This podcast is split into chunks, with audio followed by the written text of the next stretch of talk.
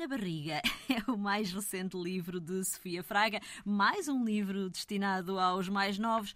Desta vez, bem, falamos de um assunto sério, porque há, Sofia, às vezes, muitas vozes dentro de nós e todas elas têm assim umas vontades próprias, não é? De facto, é, esta, esta voz que, que eu criei aqui assim no, no, no Raimundo um, foi uma voz que eu acho que todos nós temos um bocadinho, um bocadinho cá dentro, que é, é de certa forma, todos nós temos um rei na barriga e eu achei muito engraçada esta ideia de pôr, de pôr uma criança a dar ouvidos uh, ao rei que tem dentro de si.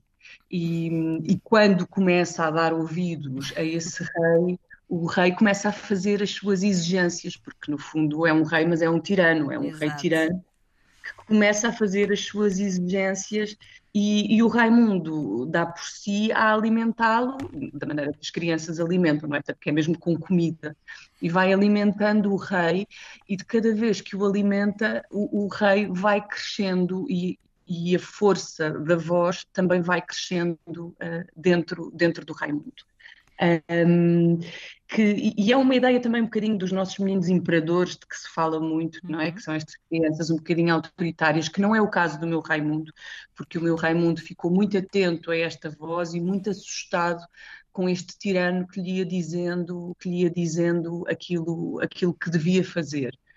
Um, e, e, aliás, ficou de tal, modo, de tal modo preocupado que até foi falar com o melhor amigo para pedir, uh, para pedir, para pedir alguma ajuda um, e, e, para saber se era normal uh, se, se, os outros meninos também tinham, uh, também tinham reis na barriga ou se era só ele. Um... Este não é o primeiro livro para os mais novos que a Sofia escreve. O que é que, o que, é que a atraiu? Na escrita para, para crianças. Há quem diga que é mais difícil do que escrever para adultos. É? Uh, eu já escrevi algumas coisas para adultos, nada, nada publicado. Uh, eu, eu acho que sim, acho que, há, acho que há uma preocupação maior quando se escreve para crianças, uh, em termos de conteúdo, em termos de mensagem, uh, e acho que tem que haver um, um, maior, um maior cuidado, porque estamos de facto a educar leitores. Um, e, e, sim, e sim, sinto que não é, não é fácil escrever para crianças. A mim surgiu-me esta vontade uh, com a maternidade. Portanto, quando, quando, quando o, meu, o meu filho mais velho cresceu, uh, eu escrevi, nasceu, aliás, eu escrevi o, o primeiro livro e ao longo destes, destes anos tenho vindo, tenho vindo a escrever, e, e é sempre para eles, portanto, começa sempre por ser uma escrita para eles, para o Pedro e para o Miguel, um, e, e, tem sido um crescimento também para mim, desde o primeiro livro até agora. Uh, as histórias vão se adequando também aos interesses deles, às, às, vontades deles, eles são muito mais participativos também neste, neste processo e vão ajudando e dizendo e, e, e, ajudando também na escrita. Eles são os primeiros leitores, portanto. São, são os primeiros leitores, eles são, são os primeiros leitores para validar e ter a certeza de que, um, de que a história pode funcionar nas faixas etárias deles. E tem corrido bem até agora, pronto, eles dizem que sim. Portanto, está, está, tem selo uh, de aprovação, selo de qualidade, sem dúvida. Sim, sim. um, a Sofia, bem, já nos disse que já escreveu alguma, algumas coisas para, para, os mais, para os mais velhos. E porquê que ainda não publicamos? Ah, pois é, eh, não é fácil, não é fácil de dedicar-me. Eu gosto muito do conto, é uma, é uma modalidade da literatura uh, que eu gosto muito, que, o, que é o conto. E o conto em Portugal continua a ser um parente pobre da literatura. E, portanto, ter, ter, publicar um livro de contos e arranjar leitores para contos não é fácil. E, portanto, eu ainda estou aqui a, a pensar bem o que é que vou fazer com algumas coisas que tenho na gaveta e se eles, se eles vêm, vêm a lume agora ou, ou mais daqui a, daqui a uns tempos. Mas se vier alguma coisa, eu acho que por hora seria, seria dentro do género narrativo uh, do conto. Mas vamos ver, vamos ver. A Talvez Sofia, a Sofia cresceu no mundo dos livros e trabalha também no mundo, no mundo dos livros. Podemos revelar, neta de Urbano Tavares Rodrigues e de Maria Judite Carvalho que é que, o que é que aprendeu, por exemplo, com os seus avós acerca da escrita, Sofia? Um, é, é acerca da escrita, eu via, via muito, eh, sobretudo o meu avô, o meu avô via-o muito fechado no escritório, no escritório a escrever. Portanto, e no escritório e na Casa das Plantas, nós chamávamos da Casa das Plantas, que era uma divisão onde havia algumas plantas e onde havia uma secretária grande com uma série de livros sempre empilhados e uma máquina de escrever. E, portanto, eh, para mim, a memória da escrita está associada uh, neles uh, à máquina de escrever. Mas, mas confesso que só me percebi uh, de, que, de, que, os meus avós eram escritores, foi uma coisa que foi sendo, claro que sabia, não é? Íamos lá à casa, a casa, a casa deles era uma casa pejada de livros, não que a nossa não fosse, mas a deles era, tinha uma quantidade enorme de livros, mas eles eram essencialmente os meus avós, portanto não havia aquela percepção de os meus avós são, são e são pessoas importantes dentro do meio e com, e com, e com um nome dentro do meio. Isso foi uma coisa que veio surgindo à medida que também os fui lendo que li, que li livro, os livros da minha avó, que li os livros do meu avô, mas isso já foi uma coisa um pouco mais, um pouco mais tardia. Eu diria que a partir dos meus 13, 14 anos eu percebo uh, realmente que, que eles são escritores. E depois na escola estudei um conto da minha avó, foi assim também um momento, um momento foi um momento bastante importante para mim. Foi quando, na, na, sala de aula e no manual escolar, há um livro, de, há, um, há, um, conto da minha avó a, a, ser, a ser trabalhado. Portanto, mas, mas eles eram os meus avós. E eu fugi um bocadinho durante, durante algum tempo ao, ao, ao mundo editorial, ou seja, não, não segui, não, não fui para literaturas, segui história, aliás comecei por direito, depois é que fui para história e, e não fazia parte dos meus planos parar, vir parar ao, ao meio editorial. Mas, mas a vida tem destas coisas e, e, e a verdade é que acabei, acabei a trabalhar já há quase 17 anos. Uh, comecei a trabalhar com a Rosário Pedreira na Cuid 9 e, e, foi assim um momento de, de, iluminação, porque a partir do primeiro dia, eu direi mesmo do primeiro dia em que comecei a trabalhar em edição, percebi que não, que não queria mais largar isto. Pronto. E portanto já vão, já vão quase 17 anos de, de, de edição um, e, e, e, espero continuar aqui por muitos anos com, a trabalhar com autores, a, a ter a possibilidade de aprender com eles, porque aprendo muito com, com os autores com quem trabalho, os autores que leio, obviamente, mas continua a ser um, um continua a aprender, todos os dias aprendo. É um universo onde, onde tenho o privilégio uh, de aprender continuamente.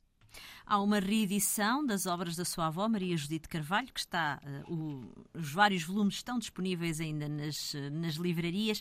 Uh, tem participado nessa, nessa reedição da, da obra da sua avó? Nós temos participado todas. Quem tem participado mais tem sido a Inês. A Inês foi a, verdade, a Inês é a minha a irmã, irmã, a Inês, a Inês, a Inês, Fraga, que tem, que tem feito a curadoria, de facto, do, do, da, obra, da obra da minha avó. Uh, na altura falámos todas e decidimos que, que a Inês seria, seria a pessoa, a pessoa indicada, indicada para isso e ela tem sido uma paladina uh, incrível, uh, aliás, responsável por, por, por pelo, pelo protagonismo que a minha avó também está a ter neste momento, uh, não só em Portugal, como também no estrangeiro, uhum. porque, porque temos, temos, muitos países a editar, a editar muitos livros dela, uh, portanto temos uma, uma agente literária fantástica que é a Ella Scher, que está a fazer um trabalho incrível em termos de divulgação da obra uh, da minha avó, e isso também se deve muito a esta, a esta força da Inês, da Inês a este respeito. Aproveito também para dizer, já agora, Ana, Ana Daniela, aproveito aqui para dizer, fazer um bocadinho de publicidade, que é que para o ano uh, vai ser o centenário do meu avô também, portanto, em, em 2023 começa, comemora-se o centenário de nascimento do meu avô e espero que também haja aqui assim algumas, algumas iniciativas um, para, para, para, não deixar, para não deixar morrer a memória dele, que eu acho que neste momento se calhar está um bocadinho mais apagada, uh, mas, mas há de voltar, há de voltar um escritor de sucesso, é verdade, uh, e portanto não há nenhuma razão para que uh, não volte outra vez a sua obra a ser mais conhecida. Sofia, com este trabalho de, de, reedição da obra da sua avó, tem redescoberto aqui alguns, alguns textos ou Uh, quando eu digo redescoberto, é no sentido de encontrar às vezes outros, outros sentidos, de, de, de se perceber como, por exemplo, uma releitura pode significar algo quase novo uh, em ah, relação claro. a algo que já pensávamos conhecer. Ah, claro, isso é uma coisa, uma coisa, uma coisa ótima na revisitação de, de, de vários leitores, sobretudo aqueles leitores que nos são muito próximos. E, e, e vou, vou reencontrando-a, uh, vou reencontrando determinadas coisas que com outras idades não, pude, não, não conseguia entender, não tinha capacidade para entender, se calhar, a minha avó, quando aos 14 anos li o Tanta Gente Mariana, por exemplo, uhum. e, e cada vez que, que pego que pego, que pego no livro, que pego na novela, uh, vou redescobrindo a minha avó, porque nós também, à medida que vamos, vamos crescendo, crescendo, como quem diz, é, vamos envelhecendo, uh, também nós nos identificamos, se calhar, com outro tipo de, de, de angústias, com, olhamos para, para, para, determinados textos com olhos que não tínhamos, que não tínhamos na idade precoce, se calhar, em que os lemos.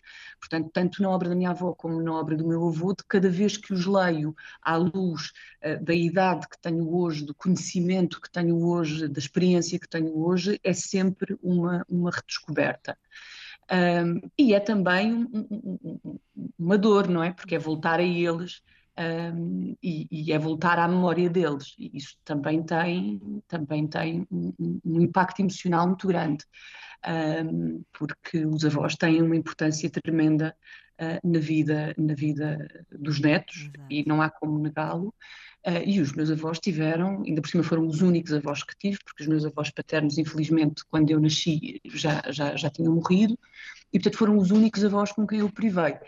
Um, e, e, voltar a eles continuamente na obra deles, às vezes também é doloroso. Um, é, é, é, é, uma, é ambíguo, é ambíguo. Já está há muitos anos ligada à, à edição, portanto, o seu trabalho é ler.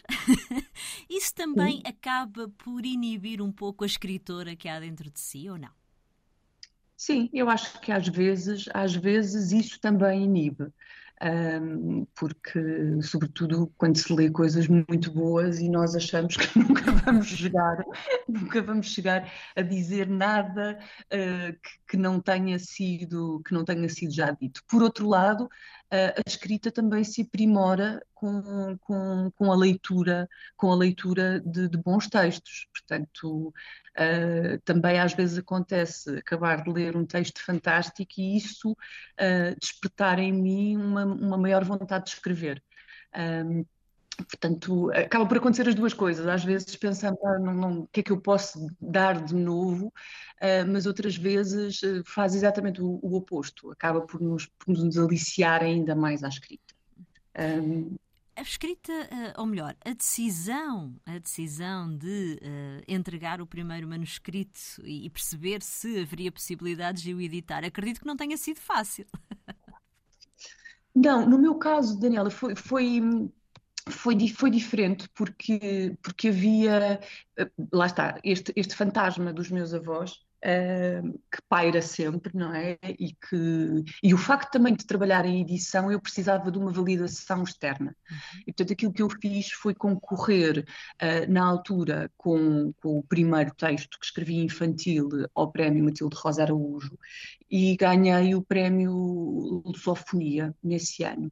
E isso deu-me, portanto, aquilo é, todos os prémios literários são sob anonimato, portanto, eu usei um pseudónimo, e essa validação externa, eh, essa validação eh, sem ninguém saber quem eu era, eh, foi uma coisa que foi bastante importante para mim um, e, e, que me permitiu depois continuar a escrever e continuar, e aí sim um, a procurar uma editora, e tive, tive a sorte uh, de me cruzar com a Sara Lutas, que editou os, os, meus primeiros três livros na Almedina, e agora tive a sorte de, de, de, trabalhar com a Carla Pinheiro, uh, que leu este Raimundo e que, e que também tem, tem sido uma editora, uma editora fantástica. E é para continuar? É para continuar, vamos ver o que é que o mercado dita, vamos ver, porque isto nós também pensamos muito, também pensamos, eu não consigo eh, deixar de pensar em termos de mercado editorial, porque como trabalho aqui, como sei como é que as coisas correm, às vezes isso também pode inibir um bocadinho porque, porque também estamos a entrar, estamos, não é entrar, já estamos num momento muito difícil e em que sabemos que os livros uh, provavelmente, muito provavelmente, vão ser penalizados, não é? E, portanto, é uma coisa que assusta quem trabalha, quem trabalha na área, mas que, e, e, que eu também tenho isso em conta, não é? Pensar, mas vou publicar e agora o mercado vai fechar, os leitores continuarão a ter uma capacidade de compra uh, que tinham, uh, enfim, várias preocupações, a Daniela, que, tu, que, também, que também conhece, não é? Que também, também está muito dentro deste meio, uh, e pronto. Vamos ver o que nos dita o futuro. Raimundo e o Rei na Barriga, texto da nossa convidada, Sofia Fraga, ilustrações de Cátia Vidinhas. A edição é da Dom Quixote. Obrigada, Sofia, por ter estado connosco. Boas Obrigada. Obrigada. Boas leituras.